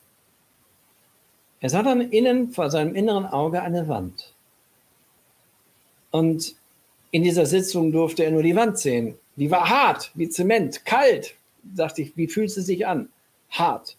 Warm oder kalt? Kalt. Rau, ja, das ist okay. Und dann haben wir das geklärt, übrigens auch über das Fragesystem des Körpers, ob wir noch weiterarbeiten durften. Nein, das sollten wir so stehen lassen und wir sollten vier Wochen Zeit uns lassen, also bis zur nächsten Sitzung uns Zeit lassen. Und äh, in der nächsten Sitzung, er durfte zu Hause nichts machen, sollte nichts machen. Aber er war ja ein typischer Grübler, ein typischer Denker, jemand, der sagt, ich mache doch was, ich muss doch was mitmachen und wenn ich nicht mitmache, dann kann ja nichts passieren. Also was hat er in, der ganzen, in den ganzen vier Wochen gemacht? Er hat permanent innen abends versucht, diese Wand aufzusuchen und sie irgendwie wegzudrücken. Ging natürlich nicht. Und als er dann bei mir in der Sitzung war, war aus dieser Wand eine Glaswand geworden. Eine Glaswand. Und die war so hart, so aalglatt. Kein Durchkommen. Aber, und das war der Unterschied, interessanterweise konnte er jetzt durchschauen durch diese Glaswand. Und dann gesagt, berühr die doch mal. Ja, kann man nichts machen, kommt nicht durch, keine Chance. Und dann fing diese Glaswand an, um ihn herum sich aufzubauen. Und er sagte kognitiv bewusst gesteuert, ja, das ist mein Schutz. Mhm. Schutz hört sich schon mal gar nicht schlecht an. Aber es kann auch was anderes sein, eine Begrenzung. Aber das ist egal. Ich werte nicht, ich bewerte nicht, ich frage. Und dann habe ich die nächste Frage gestellt. Was passiert, wenn du da ein wenig gegentrommelst? Kannst du etwas wahrnehmen? Nein, das Gefühl eher, sie wird härter. Okay. Dann war aus meiner Erfahrung heraus und gesagt, pass mal auf, berühre sie doch mal. Streichel sie. Streichel.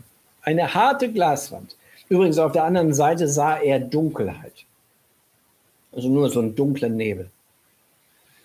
Er streichelte sie und dann sagte ich, du kennst die Geschichte Schön und das Biest. Streichel sie, als wäre sie etwas in dir. Also wie ein Kind, wie ein Baby, wie ein Prozess.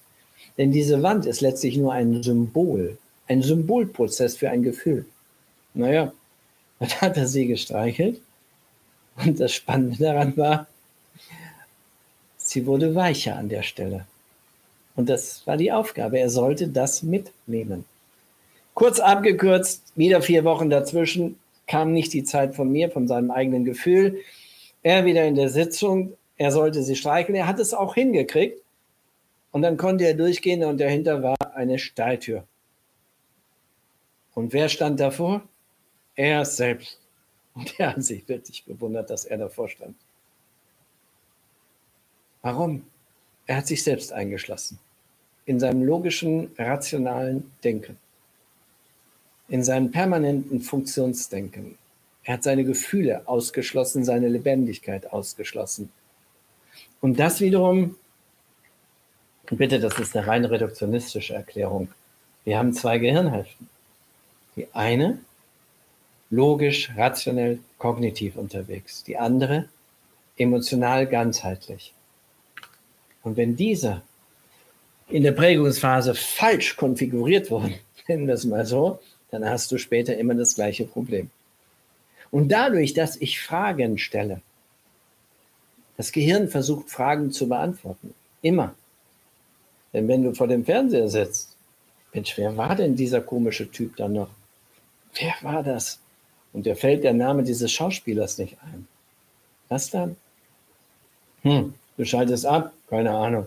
Und drei Wochen später oder ein Tag oder drei Tage später auf dem Klo oder unter der Dusche, ach, Rex Gildo oder Roy Black, diese alte Pappnase, ja, ja. Wieso fällt es dir dann ein? Du hast überhaupt nicht mehr an die Frage gedacht. Ganz einfach. Während dein Bewusstsein schon mit anderen Dingen beschäftigt war, hat dein Gefühls-, dein unbewusstes System, also dein Gefühlssystem, dein Wahrnehmungssystem, diese Frage weiter beantwortet. Und sie kam dann hoch. Diese Situation kennen wir alle. Das bedeutet, wenn man Fragen stellt, kommt man weiter, kommt man schneller voran, anders voran. Aber es dürfen niemals Fragen sein, die absichtlich in eine Richtung ziehen. Es sind offene Fragen.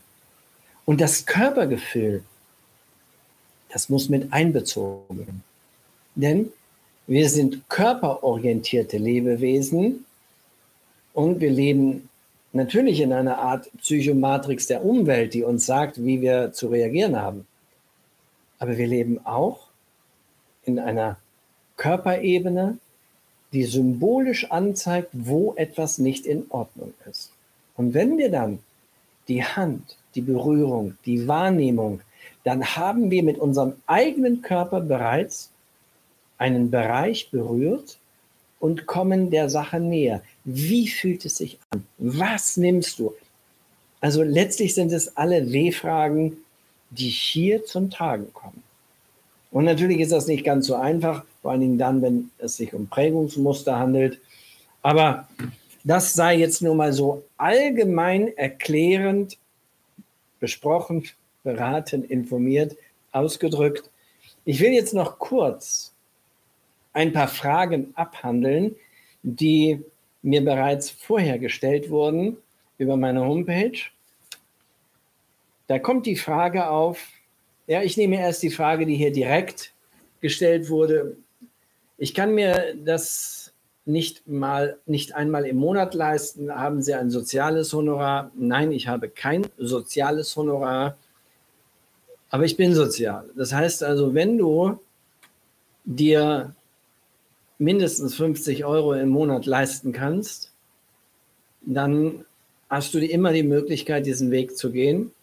Du solltest natürlich, sagen wir es mal, frei von Schufa-Einträgen sein, aber das kann man dann persönlich besprechen. Wie gesagt, da halte ich grundsätzlich den Weg. Ähm, alles ist möglich. Oder wenn du eine besonders spannende Geschichte hast und wir diese Geschichte äh, sozusagen mitschneiden dürfen und dann, wenn wir sie brauchen, meistens brauche ich sie nicht, aber es kann ja sein, wir sie dann veröffentlichen dürfen, dann ist es so, dass es auch dort Reduzierungen gibt.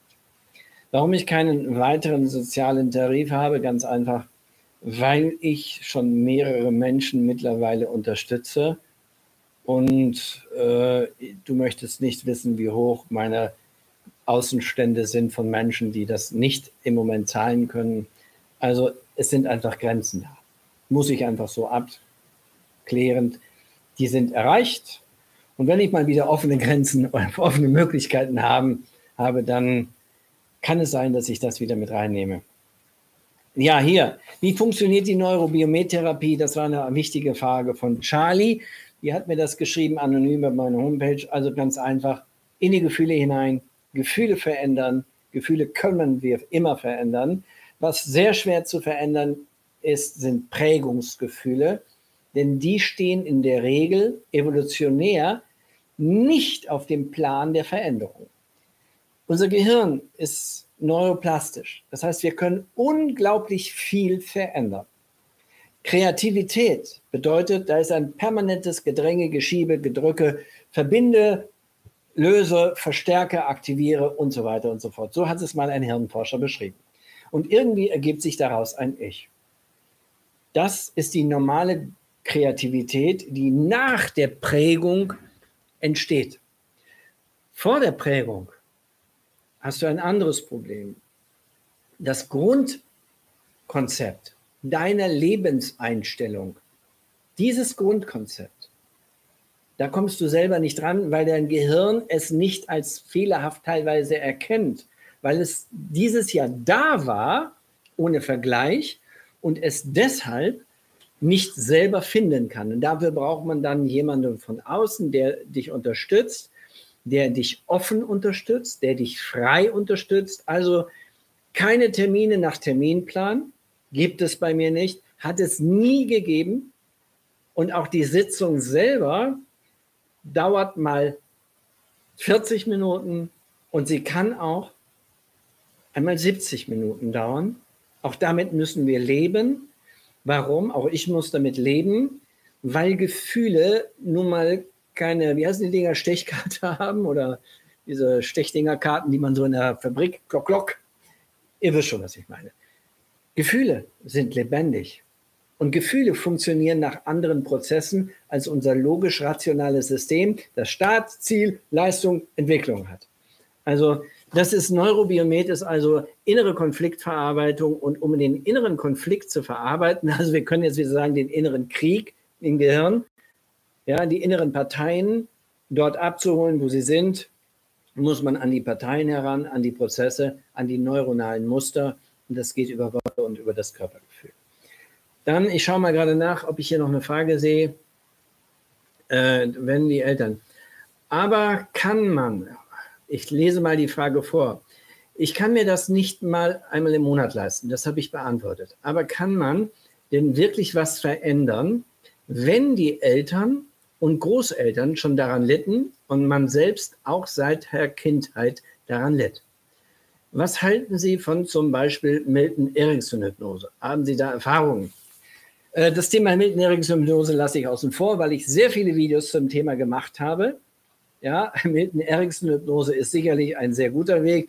Noch besser ist die Auto, äh, ähm, Autosystemhypnose. Aber lassen wir doch das Wort Hypnose außen vor. Denn, was ich vorhin gesagt habe, es sind Wege zum Gefühl. Viel wichtiger ist mir, die, weil das ist nur eine Frage der Technik. Wie komme ich an das Gefühl heran?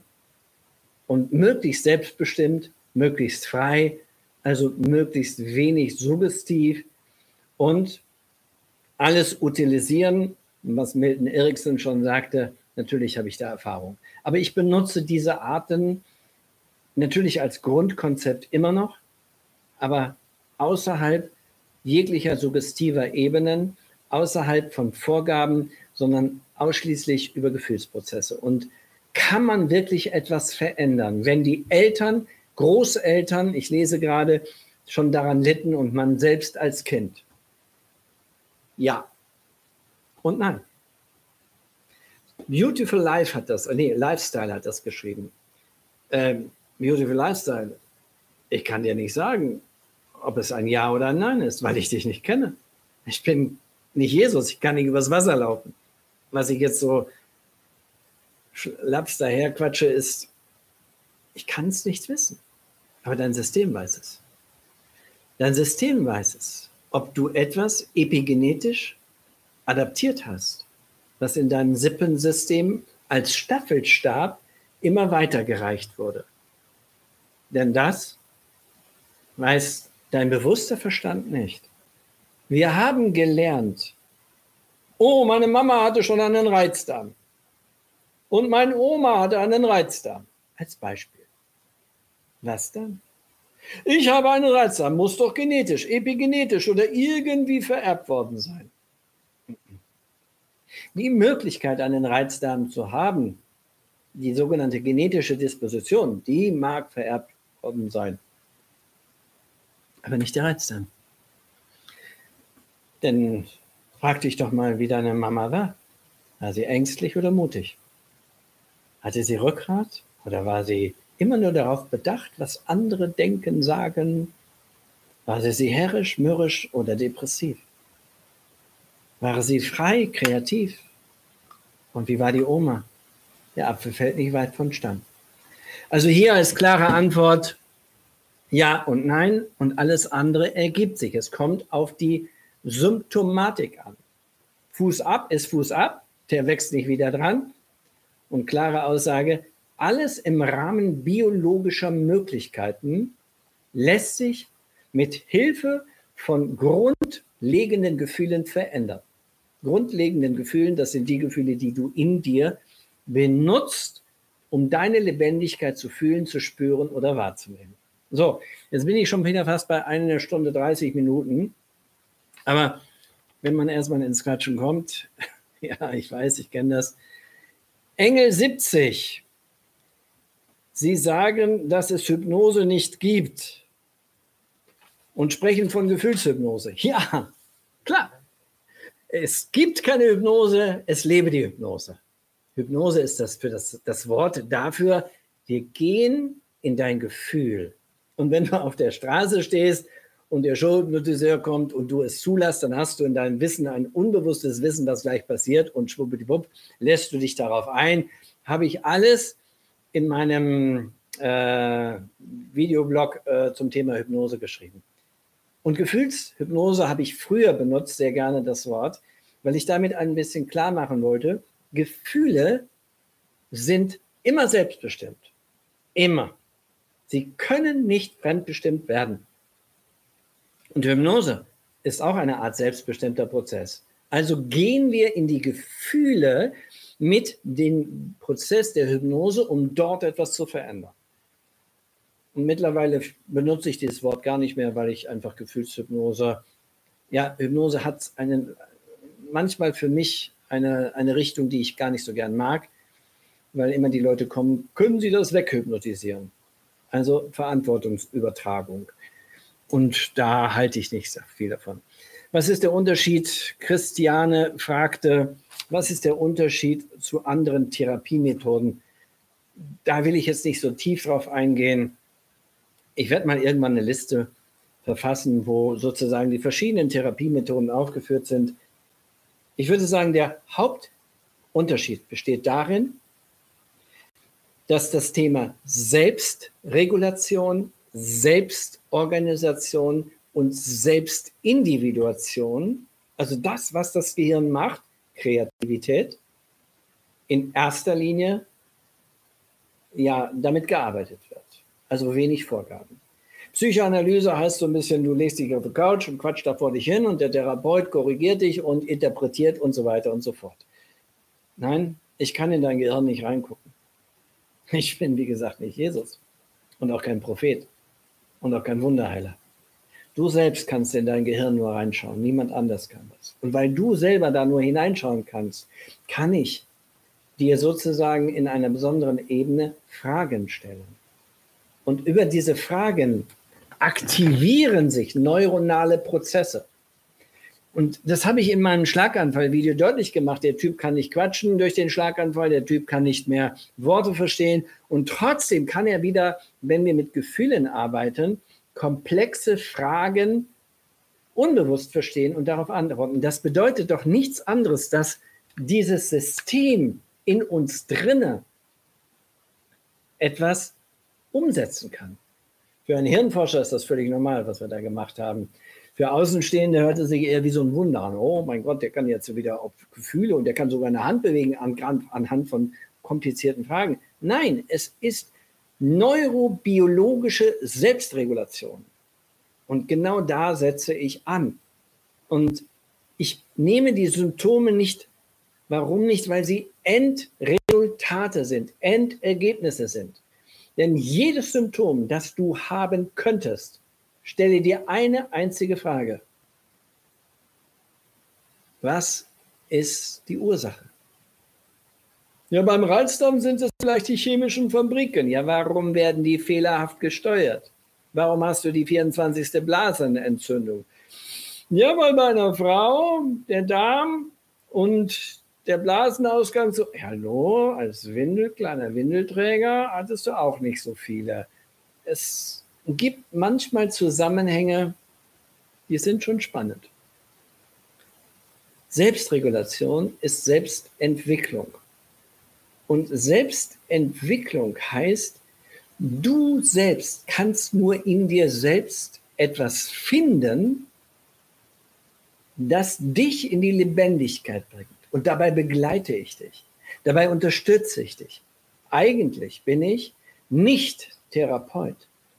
Ich bin dein Unterstützer, dein Begleiter, der dich dabei begleitet, deine eigene Lebendigkeit wiederzufinden. So, jetzt schaue ich gerade noch, ob eine wichtige Frage da ist. Ja, wie viele Sitzungen benötigt man? Eine anonyme Frage, die ist noch wichtig zum Abschluss. Wie viele Sitzungen? Ja, dieselbe, ich stelle, gebe mir mal die Frage zurück. Wie viel wiege ich? Wie groß bin ich? Wie alt bin ich? Lebe ich in einem Haus, in einer Höhle? Letztlich wirst du all das nicht genau beantworten können. Ich könnte auch fragen,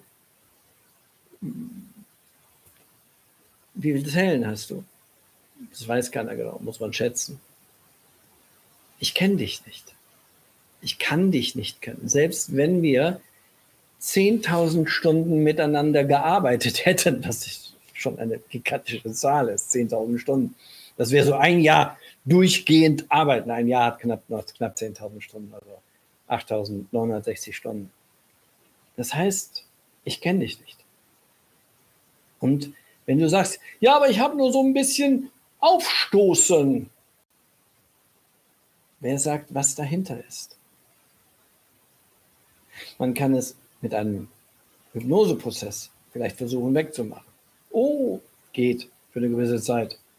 Aber Aufstoßen sozusagen, das ist schon eher etwas, was in den Stammhirnfunktionen mit strukturiert wird, also ein tiefer liegendes Muster angesprochen wird. Da wirst du mit Hypnose nicht so viele Möglichkeiten haben, weil Hypnose eher die oberflächlichen Muster benutzt. Es sei denn, du gehst in die Selbstorganisation rein. Ich kann nicht wissen, wie viele Sitzungen du brauchst. Ich kann dir aber eins sagen. Du wirst merken, wie du Stufe für Stufe auf deinem Weg in die Entwicklung vorankommst. Und wenn wir in der sogenannten Kurzzeit Coaching, Therapie Bereich hineinschauen, dann ist es so, dann kommt es meistens so mit vier bis zwölf Sitzungen hin. Oder auch weniger sogar, wenn es Kleinigkeiten sind. Aber wer weiß, was Kleinigkeiten sind? Von außen kann das keiner seriös wissen. Du wirst am Telefon bei vielen immer gerne die Antwort und auf der Homepage immer die Antwort haben, innerhalb von so und so viel Sitzungen haben wir das Problem gelöst, deshalb kriegst du auch nur maximal so und so viele Sitzungen. Kannst du glauben, kannst du sein lassen. Wenn du innerlich verstört bist, verzerrt, fehlerhafte Grundsysteme hast, fehlerhafte Wertungssysteme, die ein Leben lang sich vernetzt, verstärkt, vertieft, aktiviert haben, dann kannst du in deiner Lebendigkeit nicht davon ausgehen, dass du ein Modul rausnimmst und ein neues Modul reinpackst. Du bist kein Roboter. Auch wenn du dich manchmal so gerne sehen würdest. Manchmal braucht man verdammt lange, aber es lohnt sich was die Buddhisten Erleuchtung nennen, also die innere Harmonie innerer Prozesse, das ist genau das, was wir machen. Ich bin kein Buddhist, aber innere Harmonie heißt ein Gleichklang, ein emotionaler Gleichklang zwischen Logik und Gefühl. Logik, Ratio und emotionale, ganzheitliche Denkweise. Und wenn diese Teamarbeit immer weiter voranschreitet, wirst du fühlen, wie du Stück für Stück stärker wirst, wie du Stück für Stück mehr deine Meinung sagen kannst, wie du Stück für Stück aus der emotionalen Sklaverei, so nenne ich sie mal, dich befreist. Und das ist eine Wahrheit. Ich weiß, dass dies eine wiederum unbequeme Wahrheit ist. Warum? Weil du ganz gerne hören würdest, in drei Sitzungen ist das Problem. Ja, und jetzt habe ich noch eine Frage, die ich hier beantworte, die hier geschrieben ist, wurde nochmal von Beautiful Life. Mich würde auch interessieren, wie Sie bei den verschiedenen Diagnosen arbeiten, zum Beispiel Persönlichkeitsstörungen, Narzissten, Phobien, Zwängen, Oh, beautiful life oder Lifestyle, egal, sorry. Das kann man nicht erklären.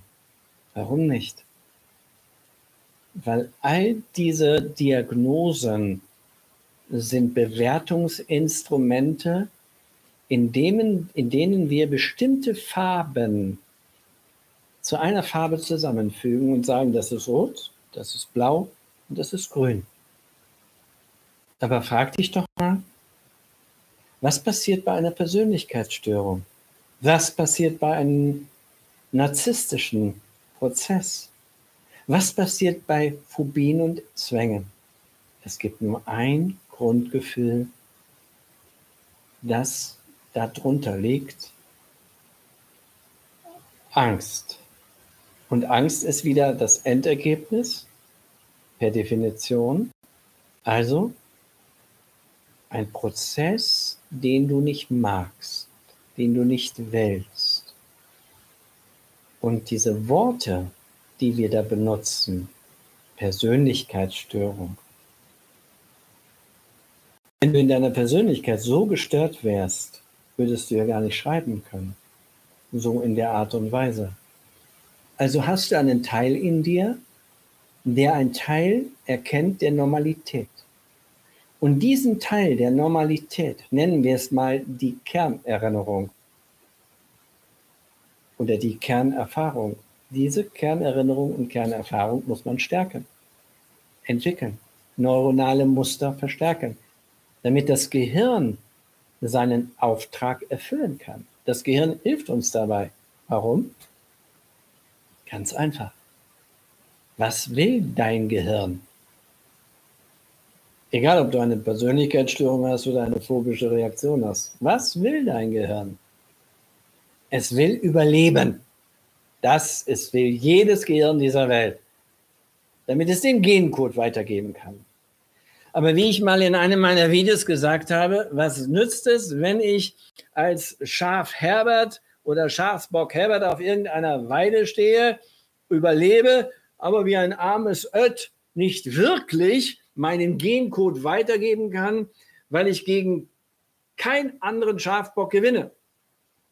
Nützt nichts, oder? Dann bin ich zwar ein Überlebender. Also sucht mein Gehirn Stärke. Stärke und Zufriedenheit.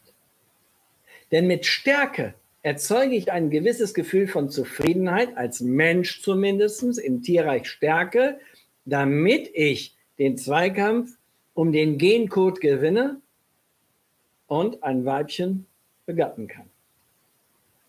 Beim Menschen ist das ein wenig anders. Da haben wir noch ein paar Systeme dazu bekommen. Zufriedenheit.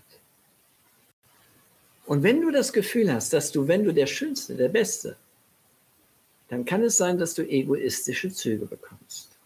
Es kann aber auch sein, dass narzisstische Züge im Gehirn verankert sind. Das heißt, dass gewisse Areale, die Ich-Bezogenheit, dass die Egozentrik in den Vordergrund stellen, in den Fokus stellen und gar nicht fühlen, spüren, erkennen können, was andere wahrnehmen oder es völlig egal ist, sondern nur sein eigenes Ich-System durchsetzen wollen. Und wenn das der Fall ist, der Narzisst wird nicht zu mir kommen. Der fühlt sich doch toll. Aber der, der darunter leidet, wenn er zum Beispiel solche Züge in sich wahrnimmt, der hat dieses, nennen wir mal, äh, biologische äh, Netzwerkareal nicht, sondern der hat es eher bekommen durch ein anerzogenes Muster. Gut zu sein, gesehen zu sein, wertig zu sein, toll zu sein, was auch immer. Und bei Zwängen ist es genau so. Wir gehen in die Gefühle rein. Was sind denn Zwänge? Wenn du eine Angst in dir hast, in einer Praxisbroschüre habe ich diese Kurve deutlich beschrieben, ja, eine Angst in dir hast, dann nimmst du am Anfang dieses Unwohlgefühl nicht so deutlich wahr. Aber im Laufe der Zeit wird es immer mehr. Und irgendwann hältst du es nicht mehr aus, innen. Und dann, und das können wir nicht entscheiden, entweder bist du eine Art Kämpfertyp, dann entwickelst du Zwänge, Aktivismus, machen, tun gegen deine Angst. Oder? Du bist es nicht, weil du auch diese Stärke nicht in dir trägst. Dann gehst du in die depressive Phase, in die, ja, in die Leere hinein, in das Aufgeben hinein. Zwänge sind also ein Aktivmuster. Und ich überlasse es dem Gehirn. Ich greife da nicht ein. Ich sagte doch, wir arbeiten nicht mit Symptomen. Und seitdem ich nicht mehr mit Symptomen arbeite, kommen wir immer zum Ziel, wenn der Mensch, der mitarbeitet und an sich arbeitet, nicht aufgibt. Das bedeutet, dass es Menschen gibt, die aufgeben. Solche Menschen habe ich natürlich kennengelernt. Mein Haus, mein Reitpferd, mein Swimmingpool. Nee, von meinem Mann will ich mich lieber nicht trennen. Dann habe ich das ja nicht alles mehr. Aber dann fühle ich mich blöd. Egal. Aber ich habe die Dinge, die einfach schön sind. Hm. Das ist jetzt wirklich stark überspitzt dargestellt. In Wirklichkeit haben diese Menschen den Fokus darauf gelegt, möglichst, und ich sage bewusst möglichst, nichts zu verändern. Denn sie haben Angst vor Veränderung. Und wenn man mit Grundgefühlen arbeitet, dann benennt man sie nicht. Man hat einen Menschen voller Lebendigkeit vor sich und kein ICD-10 oder 11, um diesen ICD-10 oder 11 abzuarbeiten nach Leitfaden, der dann so dick ist. Nein. Wir müssen nur eins kapieren. Wenn du leidest als Mensch, dann gibt es eine Ursache, einen Grund. Von nichts kommt nichts. Und wenn wir uns um das Leiden kümmern, dann gibt es Fragen, Klärungen. Und selbst wenn du sehr problematische Probleme hast, Tabubereich Sexualität, wir fragen nicht Fragen wie, wie funktioniert der Geschlechtsverkehr oder wie machst du das an der und der Stelle Quackelatüt. Fragen sind anders. Fragen beziehen sich nie auf die Prozesse, die reinen Prozesse der Gegenwart. Denn die Gegenwart sind ja nur die Aktivierungsschlüssel der ursächlichen Archivsysteme. Du bist deine Geschichten. Und in deinen Geschichten, das bist du hier oben, das da, und in deinen Geschichten sind emotionale Prozesse vernetzt. Und diese Vernetzungen ziehen dich in einen Zwang hinein. Machen, tun, machen, tun. Aktivismus, oder? Sie ziehen dich in eine Depression hinein, weil ein Teil von dir nicht gelernt hat zu kämpfen. Ich kann es nicht wissen. Keiner kann es wissen. Kein Mensch kann deine Geschichte kennen. Wenn du mir deine Geschichte, so ich schauen, Beautiful Lifestyle, aufschreiben würdest und du hättest ein Buch mit 10.000 Seiten und jede Seite würde ein Teil deines Lebens darstellen. 10.000 Seiten, dann würde ich immer noch nicht dein Leben kennen, weil du schreibst sie aus den Archiven aus, die dir bewusst bekannt sind. Und wenn du Beautiful Life circa 50 Jahre alt sein solltest, das ist jetzt nur einfach mal gesagt, dann mache dir klar, dass du bereits circa 450.000 Stunden gelebt hast, dass dein Gehirn 450.000 Stunden Tag und Nacht Regeln verstärkt, aktiviert, gelöst, blockiert, begrenzt und doof losgefeuert hat und anhand dieser Regeln neue Regeln erstellt hat. 450.000 Stunden eigene individualisierte Erfahrungen. Also da muss man schon den Großrechner fragen, das Gehirn. Denn ein Mensch von außen wird es nicht können. Er kann dich nur unterstützen. Das ist wie mit dem gebrochenen Knochen, habe ich ja mal gesagt. Gibt's? Ja, dann wird er ruhig gestellt dann kann er heilen. Und jetzt abschließend das Thema, warum viele nicht heilen können, weil sie keine Ruhe haben. Machen, tun, leisten, Ratio, machen, tun, funktionieren. Angst davor, nicht zu funktionieren, weil man sonst einsam, verlassen, nicht dazugehört und so weiter. Ungeduld, Unruhe. Das Schwert gegen sich selber besonders gut zücken.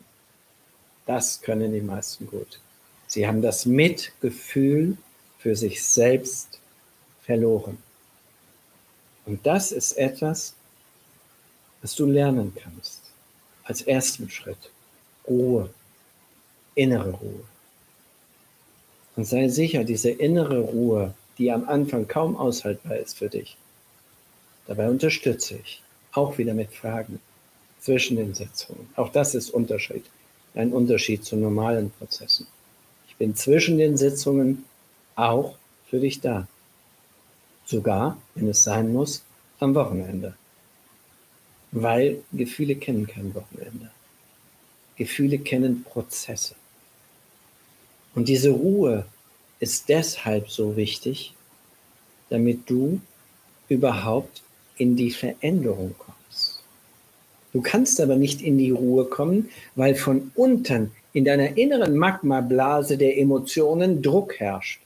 Ich nenne es einfach mal so.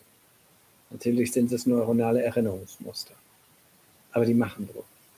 Das heißt, wenn du da oben mit einem autogenen Training, einer Meditation dir Ruhe holst, dann funktioniert das, wenn du Glück hast. Ich sage bewusst, wenn du Glück hast, eine gewisse Zeit.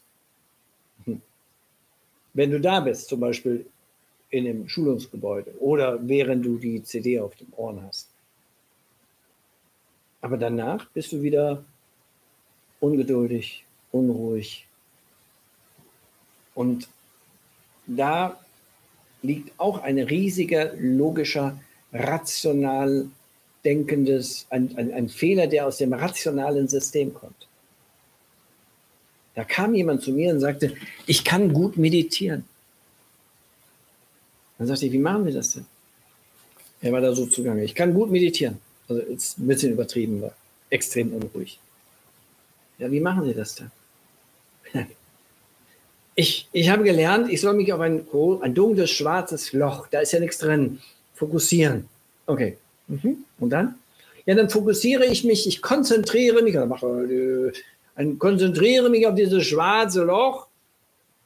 Ja, und dann fühle ich mich auch völlig ruhig. Das ist das toll. Und dann sagte ich, und danach? Ja, das hält nicht lange, dann bin ich wieder unruhig. Dann habe ich gesagt, ich, dann könnten Sie jetzt genau, Sie haben sich nur abgelenkt. Ja, das ist achtsam. Nee, das ist Ablenken. Achtsamkeit ist ein bisschen was anders. Achtsamkeit ist auch nachhaltiger. Und Achtsamkeit kann man auch anders umsetzen. Aber das Fokussieren, das Konzentrieren auf ein schwarzes Loch oder auf irgendwas anderes, Bergsteigen, tanzen, kannst ja machen, was du willst, sorgt eigentlich nur dafür, dass du mit deinen bewussten Gedanken einen fokussierten Punkt dir suchst und wenn du an etwas Bestimmtes denkst, dann hast du auch keine Ängste. Wenn du an einem Bildschirm klebst und unbedingt etwas noch machen, fertigstellen musst, dann hast du in dem Moment keine Ängste, sei sicher. Du könntest ja auch genauso gut ein kleines Hämmerchen nehmen, dir auf den Daumen hauen, dann hast du auch eine Ablenkung. In dem Moment hast du auch keine Ängste, dann hast du Schmerzen. Und das ist der Unterschied. Wenn du die Ruhe fühlen lernen willst, dann musst du da ansetzen, wo es unangenehm wird. Nämlich nicht sich fokussiert, sondern es fließen lassen, den Gefühlen Platz geben. Und ganz toll ist immer eine Art Atemmeditation für Einsteiger. Aber die Ruhe ist deshalb essentiell, weil ohne Ruhe keine Veränderung. Klare Ansage. Innere Ruhe, ich meine nicht äußere. Ohne Ruhe keine Veränderung. Ein ganz einfaches Beispiel. Wir sind Produkte der Evolution und der Natur. Und im Mutterleib haben wir ein bisschen Ruhe, wenn es gut läuft. Und aus einer Raupe, einer Raupe wird niemals ein Schmetterling wenn diese Raupe keine Ruhe hat. Wenn du also die Verpuppung nimmst und hin und her schüttelst, dann wird da kein Schmetterling raus. Warum nicht? Weil diese Raupe aus Raupenzellen besteht. Raupenzellen sind anders als Schmetterlingzellen. Das heißt, diese Raupenzellen lösen sich in dieser Verpuppung komplett auf zu einer Art Zellsuppe und in einem Vorgang, den wir noch nicht verstehen, entstehen diese Schmetterlingszellen, Imagozellen genannt, und die sorgen dann dafür, dass daraus ein Schmetterling wird. Und wir wissen nicht, woher die Zelle 13x3000 weiß, dass sie ein Teil des Flügels wird und die andere Zelle weiß, dass sie ein Teil des Afters wird. Es ist keine Umformung, es ist ein völlig neuer Prozess. Dafür braucht das System Ruhe. Und Ruhe brauchst du, wenn du etwas verändern willst. So, jetzt habe ich leider durch einen Fehlstart viele, sagen wir es mal, viele Begleiter dabei verloren, die äh, ich vorher äh, bereits darauf aufmerksam gemacht habe. Aber damit muss ich leben. Ich weiß jetzt ja, wie es besser geht. Und wenn du noch weitere Fragen hast, schreibe sie unten in den Kommentar hinein oder schicke sie auf meine Homepage neurobiomet.de slash Livestream. Da kannst du auch die Fragen anonym loswerden und ich werde sie dann beim nächsten Livestream beenden, beantworten. Ja, ich habe gerade mit einem Auge freudscher Versprecher auf Stream beenden. Mit dieser Software muss ich mich auch erst ein bisschen auseinandersetzen. Und beim nächsten Mal geht es in erster Linie um das Thema Partnerschaften, um das Thema Mutter-Kind-Systeme, um das Thema Bindung. Und ich hoffe, das wird dann ohne Gehopse und ohne Hoppela beginnen. Ich wünsche euch allen gute Erkenntnisse. Ich wünsche euch besonders, dass ihr es schafft, aus der oberflächlichen Betrachtung etwas mehr in die Tiefe zu schauen, damit ihr nicht von einem Hoppela ins nächste lauft und immer wieder vor der Wand steht, die dann schmerzhaft ist. Ich wünsche euch die Kraft, die Menschen zu finden, die euch unterstützen, einen Weg in die Freiheit zu finden. Ja, das muss nicht Neurobiomet sein. Es gibt viele tolle Dinge, die man da draußen machen kann. Es ist wichtig, dass du dich dabei fühlst. Es ist wichtig, dass du das Gespür hast, dass das, was du machst, ob es Psychotherapie oder Körpertherapie in im weitesten Sinne oder ein Coaching, dass du das Gespür hast, dass du dich selbst entwickeln und entfalten kannst. Das ist wichtig. Ich danke allen für den Daumen hoch und versuche zu versprechen, dass es beim nächsten Mal ohne Hoppelas besser wird. Und wenn ihr Themen habt, bitte gerne melden. Also, eine gute Nacht. Ich sehe gerade, oh, 23.30 Uhr. Also, bis dahin. Tschüss.